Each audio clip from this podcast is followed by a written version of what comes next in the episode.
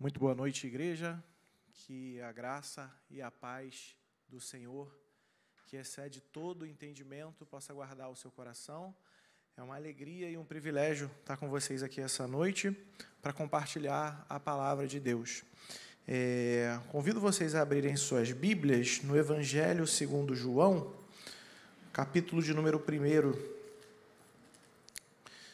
Para aqueles que não estão habituados, o Evangelho de João é o quarto livro do Novo Testamento, que é a segunda parte da Bíblia, que começa ali com Mateus, Marcos, Lucas e João.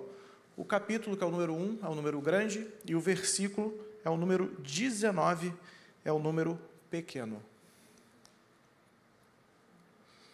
João 1, 19. Antes de nós lermos, eu quero estar orando com você. Pai, nós te damos graças, Senhor, porque o Senhor é bom. Porque nós, todas as vezes que nos voltamos para Ti, ó Pai, nós só podemos encontrar bondade. Independentemente dos nossos erros, dos nossos acertos, o Senhor é um Deus que não muda. E sendo um Deus que não muda e é bom, o Senhor se torna totalmente confiável para nós. Pai, derrama do Teu Espírito sobre nós nessa noite Derrama do espírito de sabedoria, do espírito da santidade. Derrama o poder do Espírito Santo sobre nós, para que a tua palavra não seja compreendida apenas à luz da força do intelecto humano, mas seja demonstrada a nós pelo Espírito em poder para que ela não venha apenas, Senhor, a corresponder a expectativas nossas do que aquilo que nós queremos ouvir falar do Senhor, mas que seja o Senhor a nos orientar, a nos reconduzir, a trazer arrependimento, a trazer conversão, a trazer mudança de coração, de mente e de vida, para que o nome de Jesus, que é o nome sobre todo o nome, seja glorificado. Jesus nos permite te ver aqui nessa noite nos permite te conhecer um pouco mais, nos permite contemplar um pouco mais da tua face, dos teus olhos, que a gente possa te perceber olhando para nós nessa noite. Que não seja mais uma noite em que falamos de palavras vazias, ou que falamos de coisas que pensamos ou cogitamos, mas que falemos da verdade, que falemos de um Deus vivo, e que esse Deus vivo seja experimentado por nós nessa noite em nome de Jesus, o Cristo que vive e reina para sempre. Amém. Meus irmãos, eu vou estar procedendo a leitura com vocês. E o texto bíblico nos diz assim: Este foi o testemunho de João, quando de Jerusalém os judeus enviaram-lhe sacerdotes e levitas para lhe perguntar: Quem és tu? Ele declarou e não negou, mas anunciou: eu não sou o Cristo. E perguntaram-lhe: Então quem és tu? És Elias? E ele respondeu: Não sou. Tu és o profeta? E ele respondeu: Não. E perguntaram-lhe de novo: Quem és tu? Precisamos responder aos que nos enviaram: O que dizes a respeito de ti mesmo? E ele respondeu, citando o profeta Isaías: eu sou a voz do que clama no deserto. Endireitai o caminho do Senhor. Então, os emissários da parte dos fariseus perguntaram-lhe: Neste caso, por que batizas, se não és o Cristo, nem Elias e nem o profeta? E João lhes respondeu: Eu batizo com água. No meio de vós está alguém a quem não conheceis Aquele que vem depois de mim, de quem não sou digno de desamarrar as correias das sandálias. Essas coisas aconteceram em Betânia, do outro lado do Jordão, onde João estava batizando. O tema que o Senhor propôs no meu coração para essa noite, para a gente trabalhar essa noite, se chama Uma Questão de Identidade. Nós vivemos num mundo em que as pessoas têm crise de identidade. E o que é ter crise de identidade? Ter crise de identidade é simplesmente não saber exatamente quem você é. Vou ilustrar para você de uma maneira muito simples. Um dia eu estava na minha barbearia e o meu barbeiro cortando meu cabelo e começou a tirar algumas dúvidas, algumas questões bíblicas, algumas questões sobre a vida dele na igreja. E eu perguntei para ele assim: Mas me diz uma coisa, qual é a sua identidade? Quem é você? Ele falou: Depende. É, aqui eu sou barbeiro, em casa eu sou pai e marido, e no outro, na igreja eu sou músico. Eu falei: hum, tá, tá tudo errado. É, se você, cada, cada lugar que você vai, você tem uma identificação, uma identidade, você não sabe quem você é. E quando a gente olha para esse texto, talvez você não perceba claramente, mas tudo que está sendo tratado aqui é sobre identidade. E quando a gente olha para contextualizar a cena onde ela está acontecendo, a gente tem que começar a olhar para esse texto a partir do seu último versículo, que é o versículo 28, que diz o seguinte: Estas coisas aconteceram em Betânia, do outro lado do Jordão. Então vamos lá, Israel é um país pequeno. E essa cena acontece lá, nos tempos bíblicos, nos tempos de Jesus. E Israel ela é partida ao meio por um rio chamado Rio Jordão. Ao norte, esse rio nasce a partir de uma região chamada Galileia, onde existe o Mar da Galileia ou Lago da Galileia. E ao sul, esse rio Jordão, que é, recebe águas do Mar da Galileia, ele vai terminar desaguando naquele mar que a gente conhece como Mar Morto, que é o mar que as pessoas vão lá boiar próximo já, muito mais ao Mar Morto, ao, a, um pouco ao nortezinho do Mar Morto, mas bem ainda ao sul de Israel, você tem uma cidade, ou melhor, duas cidades chamadas Betânia. Geralmente, quando se fala em Betânia, você deve pensar assim: ah, eu sei de uma história bíblica, Luciano, que aconteceu muito legal lá. Um certo Lázaro, um dia, Jesus foi visitar ele, ele estava morto, e Jesus mandou ele sair da, da tumba e ele ressuscitou. E esse lugar se chamava Betânia. Só que quando você olha aqui, o texto ele vai ser muito específico, ele vai falar assim: é uma Betânia que fica do outro lado do Jordão, fazendo uma diferença entre duas Betânias. E essa Betânia ficava numa região muito específica de Israel. E essa identificação de outro lado do Jordão, ela tem que ter um ponto de referência. E o ponto de referência para o judeu, em todo o tempo, é o templo. Porque o templo é o lugar onde se manifesta a presença de Deus e o templo fica em Jerusalém. Então, essa Betânia está do outro lado do Rio Jordão, como quem olha do templo, daqui para lá. E quando você vai a Betânia, talvez para você possa parecer assim uma cidade simples, sem significado nenhum, mas quando você vai para o hebraico e vai entender o nome real dessa cidade, essa cidade se chama Bet Harava. Você fala, pô, Luciano, nome difícil, uma hora dessa, a gente chegou do trabalho cansado mas eu vou te explicar e vai fazer sentido. Toda vez que você vê uma cidade na Bíblia, ou alguma coisa na Bíblia que começa com Bet, você vai saber que isso significa casa ou lugar onde. Então, quando você fala, por exemplo, de uma cidade chamada Bet-El ou Betel, você está dizendo que aquele lugar é a casa de Deus, ou o lugar de Deus. Quando você fala de uma cidade chamada Bethlehem, você está dizendo que essa cidade é a casa do pão, ou o lugar da onde vem a comida. Quando você fala de Bet Haarava, ali você está dizendo aqui é o lugar onde Deus para as águas. Aqui é o lugar onde Deus faz um caminho. E que caminho é esse? Quando o povo de Israel, muitos anos anteriores, não residia ali, fugiu do Egito, e ele veio para tomar a terra de Canaã, ele teve que passar pelo Rio Jordão e cruzar o Rio Jordão. E isso foi uma barreira para o povo, mas não para Deus, porque naquele lugar Deus fez um caminho e dividiu o rio ao meio, e as pessoas cruzaram o Rio Jordão a pés enxutos e batizaram esse local de Bet Haarava, o lugar onde Deus para as águas. E dentro desse cenário, o que, tudo que está acontecendo com João acontece depois de uma cena que se passa em Bet Harava. É a última vez que Deus vai construir ou fazer um caminho. E que caminho é esse, meus irmãos? Que a, a essa altura que esse texto está acontecendo, já, já aconteceu. Um certo judeu de Nazaré da Galileia se dirige à beira do rio de Jordão para encontrar o seu primo chamado João o batizador ou o batista. E esse seu primo estava pregando e preparando o caminho para revelar o Messias de Israel. E João batizava todos os dias ali, pregava o evangelho para o arrependimento.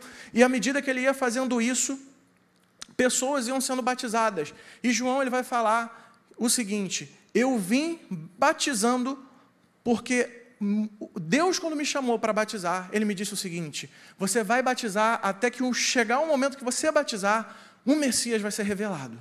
Então João está batizando pessoas após pessoas e está esperando uma manifestação do poder de Deus, está esperando Deus identificar quem é o Messias, quem é o Salvador do mundo, quem é esse que é tão aguardado. Até que um dia o seu primo chega lá e João o batiza. E quando João o batiza, o céu se abre.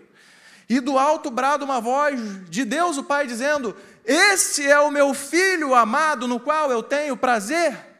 E à medida que essa voz brada do alto céu, o Espírito Santo vem em forma de pomba e desce sobre os ombros de Jesus, e João fala: Aquele sobre quem eu visse descer e permanecer o Espírito Santo, esse é o que batiza no Espírito Santo e no fogo, esse é o Salvador do mundo, esse é o Messias. E que tipo de caminho estava sendo aberto ali? O caminho de volta para Deus. Meus irmãos, nós somos pecadores. O que significa ser pecador? Significa ter um, uma corrupção no coração que faz a gente desejar fazer tudo o que não é a vontade de Deus. Significa a gente desejar seguir a nossa vida sempre longe do Senhor. E acontece que quando a gente faz isso, a gente rompe o nosso relacionamento com Deus.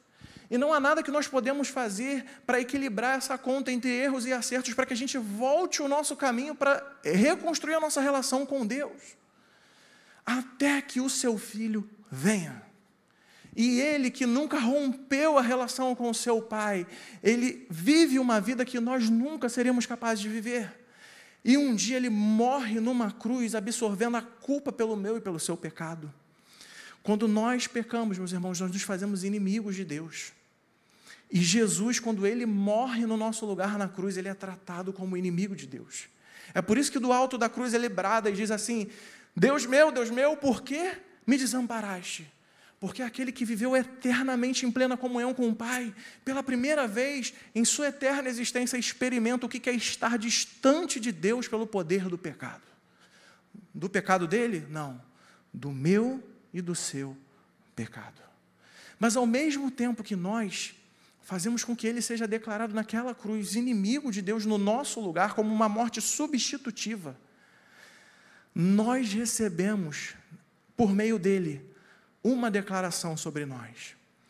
Vocês agora são meus filhos, vocês são amados, e eu tenho prazer em vocês. Que maravilha! Quando a gente crê no sacrifício, na obra de ressurreição, na obra de morte e ressurreição de Jesus Cristo em nosso lugar, a gente é nos dado o direito, segundo João 1,12, de sermos chamados filhos de Deus. E essa passa a ser a nossa identidade. E quando a gente tem convicção da nossa identidade, muitas coisas podem acontecer, mas essa identidade vai definir o propósito da nossa vida, vai definir para que, que a gente existe e qual é o nosso objetivo. E como filhos de Deus, o nosso propósito, o nosso objetivo nessa vida é sermos a imagem do Supremo Filho, Jesus Cristo. E é por isso que Jesus, ao morrer, ao ressuscitar, passar 40 dias com seus discípulos, ao ascender aos céus, ele derrama o poder do Espírito Santo sobre a igreja para que a gente fosse capaz de imitar os seus passos, para que a gente fosse capaz de viver como ele viveu. E é dentro desse, de todo esse contexto, de uma identidade declarada sobre Jesus em Bet Ha'arava, que imagina se eu e você estivéssemos lá, vendo essa cena. Você ia ficar calado? Você ia chegar em casa contando para a esposa, para o marido, para os filhos, para os vizinhos, falando assim, cara, você não, tava, você não sabe, eu estava lá na beira do Rio Jordão, João estava pregando como todo dia ele prega, estava batizando como todo dia ele batiza, mas de repente saiu um clarão do céu, uma voz bradou, e de repente o Espírito Santo se manifestou e identificou que era o Messias. E isso foi gerando um burburinho, gerando a famosa fofoca, o famoso boato, que percorria as ruas de todo Israel e chegou a Jerusalém. Chegou no templo. Chegou onde os teólogos, os estudiosos da lei, estavam avaliando e estudando e querendo saber quais seriam os sinais que apontariam para a vinda do Messias. E quando esses teólogos, aí você vai ver lá no versículo 19, eles recebem essa notícia, eles falam assim: opa, vamos lá para a beira do Rio Jordão, vamos lá para o deserto, ver o que, que esse João está aprontando por lá, porque o pessoal está falando que o Messias foi manifestado lá. E a primeira pergunta que eles fazem para João é exatamente essa: Você é o Messias? E o que me encanta é que é ver a tranquilidade de João simplesmente dizer: Não, eu não sou. Eu não sou o Salvador do mundo. Eu não sou o grande profeta que haveria de vir para libertar o povo de Israel. Eu não sou o profeta que Moisés um dia anunciou e disse: Olha, quando vier um profeta como eu, daqui a algum tempo, a ele ouvir. Não sou eu esse profeta. Esse profeta não sou eu.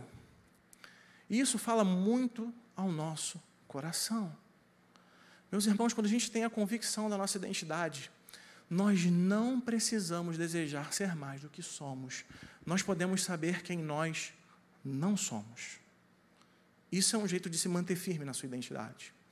Por que eu estou falando isso para você? Porque talvez você chegue em casa e você se ache muito o marido, ou o filho, ou o parente, ou a pessoa que, se não for você, aquela casa não anda para frente que se for você, aquela casa não vai ser boa. Se for você, os filhos não vão ser bem criados. Se for você, o casamento não dá certo. Se não for você, a parentela toda vai se perder, vai sair dos caminhos do Senhor. Porque tudo é sobre você e você é o Salvador. Não. Não. João, um profeta levantado por Deus, ele sabia: eu não sou o Messias. Eu não sou o salvador do meu trabalho, eu não sou o salvador da minha rua, eu não sou o salvador do meu bairro. Não, não é tudo sobre mim. Não sou eu que vou resolver os problemas do mundo. Não sou eu o vaidoso que é melhor do que todo mundo. Não. Eu não sou o Messias. Meus irmãos, quando a gente tem tranquilidade sobre a nossa identidade, sobre a identidade que o Senhor conquistou para nós na cruz do Calvário, fica muito claro aonde a gente deve permanecer, de maneira que a gente não almeje ser mais do que a gente realmente é de maneira que a gente não seja vaidoso, de que a gente não seja egocêntrico, que a gente não faça nada para aparecer pelo nosso orgulho, pela nossa vaidade. Porque a gente tem a paz com Deus. A gente pode ter paz de se alguém falar assim, não, você é o cara, e você poder dizer, não, eu não sou. Como quem é convicto da sua identidade e sabe quem não é. Mas o texto continua. O texto não para por aí. Eles falam assim: João, tudo bem, você está dizendo que você não é o Salvador?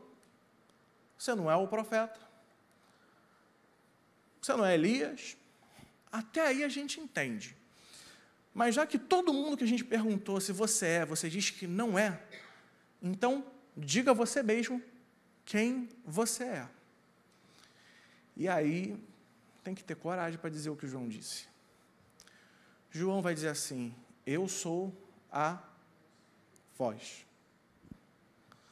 Eu gosto sempre de uma ilustração que eu aprendi com um dos meus professores de seminário, que é muito fantástica sobre esse momento. Quando você não tinha GPS, você só sabia guiar o seu caminho por, duas, por dois modos na rua. Você pegava o seu carro, saía na rua, não sei onde chegar. Eu sei onde eu quero ir, mas não sei exatamente como é que eu chego. Já tinha dois modos. Mapa nunca foi muito usado aqui no Brasil. Mas a gente tinha como? A gente ou perguntava, ou pedia pontos de referência, ou a gente olhava o quê? As placas. Só que quando você tem um destino, você tem um rumo, e aí você chega num determinado ponto do caminho, o cara fala assim, ó, chega lá, quando você parar no sinal, é só você olhar a placa que a placa indica. Aí você olhou, parou no sinal, olhou para a placa, a placa está apagada. De que, que serve aquela placa? Para nada. Está lá. Por quê? Por que, que a placa não serve para nada? Porque a placa só tem valor pelo caminho para o qual ela aponta. Meus irmãos, vamos lá. A gente não pode achar, pensar que há valor em nós além do valor que reside na mensagem que a gente prega. Gente, João está dizendo aqui o seguinte: o meu valor se restringe à minha voz, se restringe à minha pregação, se restringe porque eu aponto para a vinda do Messias, porque eu sou o profeta que anuncia o Messias, que anunciou a vinda do Messias e que, pelas minhas mãos, o Messias foi revelado. Da mesma forma, a nossa vida ela só vai encontrar valor quando a gente for uma voz, e nada mais do que isso. Quando a gente parar de acreditar que o nosso valor pode estar em algo além das roupas que a gente usa, do dinheiro que a gente ganha, do bairro que a gente mora, do emprego e da função que a gente cumpre no trabalho. Quando a gente entender que há um valor único que o ser humano tem, a mensagem que ele prega. Se essa mensagem for Jesus Cristo é o Filho de Deus, é o Cordeiro de Deus que tira o pecado do mundo. Jesus Cristo é o Messias. Jesus Cristo é o Salvador. E à medida que a gente aponta para esse caminho, a gente tem um valor na nossa voz. E nada mais. O nosso valor está limitado, está restrito ao caminho para o qual a gente aponta. Mas o texto não acaba aí. João vai ser questionado quanto à sua autoridade. E, isso aqui é muito especial. Porque os emissários dos fariseus, esses homens que vieram no tempo, vão falar assim: João, se você não é o Messias, se você não é Elias, se você não é o profeta, você não deveria estar batizando. Isso não é para o seu bico. Isso não é para você. Por que, que você está batizando? Se isso não é para você. E João podia falar muita coisa aqui, né? Vocês concordam? João podia falar assim: Eu sou um profeta, levantado da parte de Deus, ministro do Evangelho, quem você pensa que é para questionar minha autoridade? Foi o próprio Deus que me enviou. E as pessoas testemunharam que Jesus foi batizado na beira do Jordão e era o Messias. Quem você pensa que é para me questionar? E João vai falar assim: Sabe o que, que acontece? Vocês têm razão. Vocês têm razão. Não há em mim autoridade para pregar sobre quem eu prego. Isso é uma loucura. Alguém vem questionar a autoridade de João. João não está preocupado em provar a autoridade dele para ninguém. Não está preocupado em validar o seu, o seu sermão, os seus batismos, os seus certificados de batismo. Cadê o certificado de Jerusalém dos batismos de João? Cadê o certificado de Jerusalém que João poderia batizar? Cadê? Os teólogos estão procurando, vamos validar. Cadê a validação? E aí João poderia usar mil argumentos, mas João falar assim: vocês têm razão. Vocês têm razão. Porque eu não vim aqui falar de mim. E, de fato, aquele a quem eu prego é muito maior do que eu. E ele fala assim: porque eu não sou digno de desatar o nó das sandálias. Eu não sou digno de tirar a sandália do seu pé. Você vai falar assim, pô, não, não, não entendi, não pesquei, Luciano. Me explica melhor esse, esse troço aí. Quando você tinha, é, no tempo de Jesus, as pessoas faziam longas caminhadas, não tinha carro, não tinha bicicleta. As pessoas faziam longas caminhadas a pé e de sandálias, não tinha tênis assim para a gente usar. E o que, que acontece? Quando você chegava na casa de uma pessoa, existiam três modos de você ser recebido. Você vai ver muito isso na forma como Jesus questiona que um dos fariseus recebeu ele em casa. Ele vai falar assim: Você não me deu um beijo, você não me deu óleo para colocar sobre a minha cabeça e você não me deu uma água para lavar os pés. Por quê? Porque as pessoas elas sentavam uma mesa rasteira e quando elas iam comer, a sua face ficava praticamente de cara para o pé do outro, do seu vizinho de mesa. E como você vinha de uma longa caminhada, você provavelmente estava com aquele cheiro de suor. Israel é muito quente. Então você estava com cheiro de suor, com o pé cheio de lama, e aí o que, que acontece? O costume era: eu te beijo para te receber, é educação, mas eu te dou um pouquinho de perfume para tirar o teu cheiro ruim. E tem mais: eu chamo o pior escravo, o escravo mais ralé de uma casa. Então, assim, dentro de uma hierarquia de escravos, quem é aquele que o chefe, o dono da casa, menos gosta? Esse tinha o trabalho de pegar um balde, encher de água, pendurar uma toalhinha no ombro, lavar os pés dos convidados, secar na toalhinha para que ele pudesse sentar à mesa. E João está dizendo assim: meus queridos líderes religiosos, de fato em mim não tem dignidade, não tem autoridade, não tem poder, sequer para fazer o trabalho do escravo mais indigno de uma casa, para aquele a quem eu anuncio. O que João está dizendo, gente, é que ele sabia também, além de saber quem ele não era, quem ele era, ele sabia quem Jesus é. Quem Jesus é? Jesus é o princípio e o fim. Jesus é Deus eterno na pessoa do Filho. Jesus é Deus encarnado. Jesus é o Filho de Deus. Jesus é o Rei dos Reis, é o Senhor dos Senhores. Jesus é aquele que se assenta no mais alto e sublime trono. Jesus é o Cordeiro de Deus que veio tirar o pecado do mundo. Jesus é aquele que é a redenção. Ele não é só o redentor, ele é a própria redenção da humanidade. Ele é a imagem do Deus invisível. Ele é absoluto, eterno, sem limites de força e poder. Para Ele, eu não sou digno de desatar a correia das sandálias. O que, que isso ensina para a gente? É que quando a gente vive uma vida para Jesus, isso deve mover a gente, mais do que qualquer poder, autoridade do mundo concedida. A gente não deve buscar qualquer validação humana para fazer aquilo que Deus tem colocado aos nossos cuidados. Às vezes você pode falar, ah, a pessoa não deixou fazer, fulano não aprova, Beltrano não diz, mas se Deus tem te chamado para fazer algo para a obra dele, vá lá, obedeça e faça.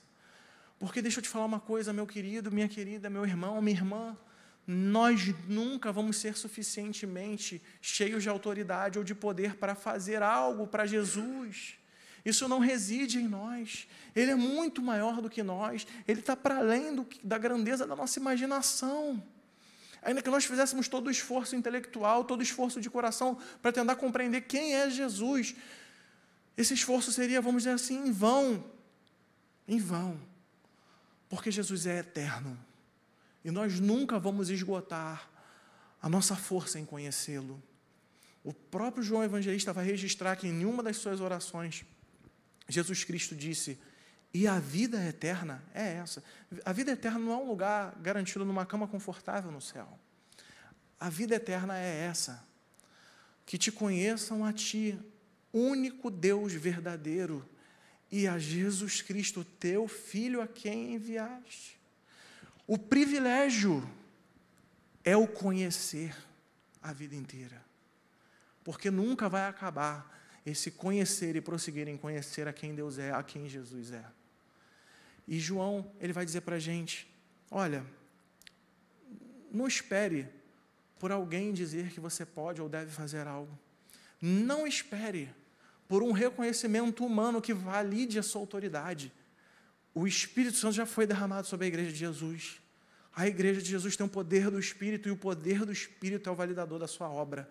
Você nunca vai encontrar em você capacidade, mérito, poder, autoridade suficiente para fazer qualquer coisa para Jesus. Isso é uma graça. Isso é um presente. É Deus que nos convida ao privilégio de participar da sua obra. É por isso que a gente tem que se engajar naquilo que Deus está fazendo no mundo, porque a autoridade reside unicamente em quem Jesus é. Porque se a gente esperar o dia que a gente estiver capaz, o dia que a gente está purinho, sem pecado, o dia que a gente tiver todas as condições, que a gente tiver todos os diplomas, todas as validações, nós vamos ficar inertes. Porque a gente vai estar sempre devendo, por causa de quem Ele é. Mas esse que é se fez como nós e nos redimiu para que a gente possa ir fazer a sua vontade, aonde quer que for. Então, quero deixar para você nessa noite essa mensagem. Lembre-se de quem você é. A palavra de Deus nos declara que nós somos filhos amados. Deus tem prazer em nós quando a nossa vida está em Cristo Jesus. Lembre-se de que você não é o Salvador do mundo, você não precisa carregar esse peso, você não precisa ser vaidoso. Lembre-se de que a sua autoridade, o seu valor, reside e está restrito apenas para o caminho para o qual você aponta. E o que vai te ajudar, no máximo, a manter todas essas convicções é a convicção de quem Jesus, o Filho do Deus vivo, o Cristo Todo-Poderoso, o Salvador do mundo, o Redentor da humanidade, quem Ele é. Essa é a base, é o fundamento, é a estrutura que vai sustentar